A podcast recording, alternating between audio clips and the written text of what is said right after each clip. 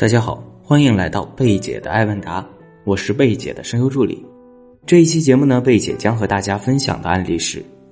很爱我但经济实力比较弱的男人要在一起吗？小魔女姐姐你好，我很纠结能不能和他在一起。我们认识了一年多，因为工作上的往来而认识，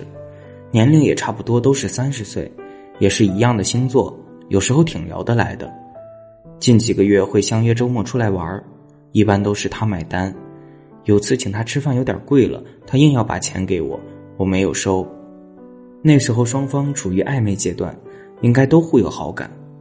但是在他提出想交往之前，说了他家里的情况，也说了让我知道了再做决定，往长远考虑。首先是男生之前生过病开过刀，其次如果结婚是没有婚房的。家里条件一般，但是人挺好的，也对我很好。我喜欢有上进心、责任感强的男生，但是上进心这种东西短时间很难看出来，所以只能考虑客观的因素了。想求助小魔女老师，我该怎么办呢？有没有明路啊？你好，希望大家也能看一下来信中这位男士的做法。某种程度上，对于自己的各种条件进行一定的披露和坦诚，相对于那些对自身某些影响婚恋的情况进行隐瞒的人，甚至等到对方已经跟自己交往一段时间以后，实在瞒不下去以后再暴露出来的人，来信中的男生做法是更好的。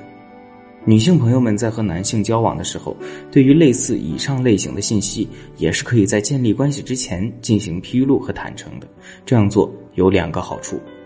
第一，能够让对方有选择的权利。对方在知晓了你的情况以后，依旧选择你，那么他就会为自己的言行负责。毕竟你告知对方了，选择你是他自己的决定。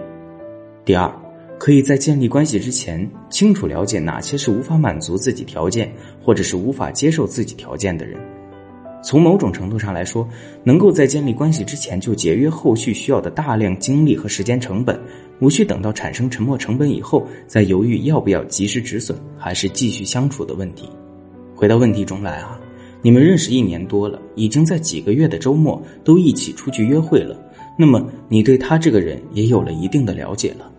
其实现在正好就是运用思维判定法的时候了，你需要针对他在各个维度的投资有一定的了解和认识。然后根据自己的标准，看看对方的投资是否达标，可以添加小助理微信“恋爱成长零幺幺”，恋爱成长小写全拼加零幺幺，领取小魔女独家整理思维判定法干货指南。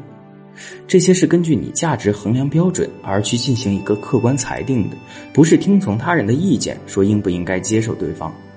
情感上已经暧昧且喜欢对方了，那么我教给你的判定方法。只能说是从理智层面去结合判断，你就可以得出属于你的答案了。这就是你来信中的客观因素，而来信中目前只看出对方对你有一定的金钱投资，其余部分只有你自己清楚。请一定要学会好好使用思维判定法来考虑客观因素。另外，关于对方是否有上进心，这里提供一种引导的方式，对他进行性格设定。一般来说呢，对于自己喜欢的女性。男性是非常喜欢表现和展示自己的，并且也会有一种投资和追求的欲望和行为出现。所以那些对当事人不冷不热的人，大部分是对当事人没有太大兴趣的。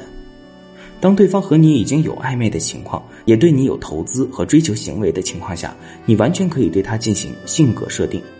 简单来说呢，就是在前期就让他顺着你的标准努力，比如在平时约会的时候说：“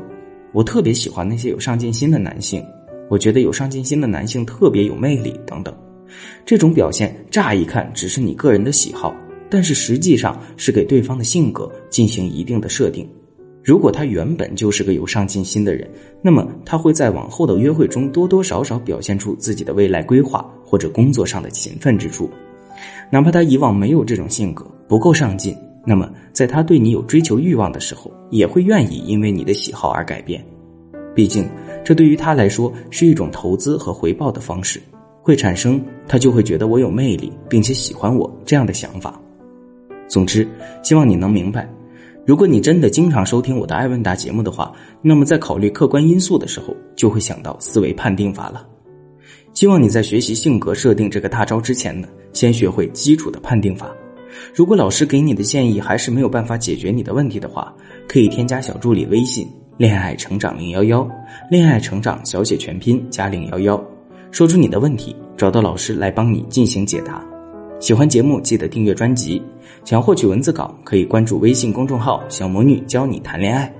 帮助大家解答爱情里的疑惑是我最大的快乐。希望我的分享对你有帮助。如果你也喜欢，可以给我打个十分，让更多人收获帮助，在情感中少走弯路。感谢大家收听，我们下期再见了。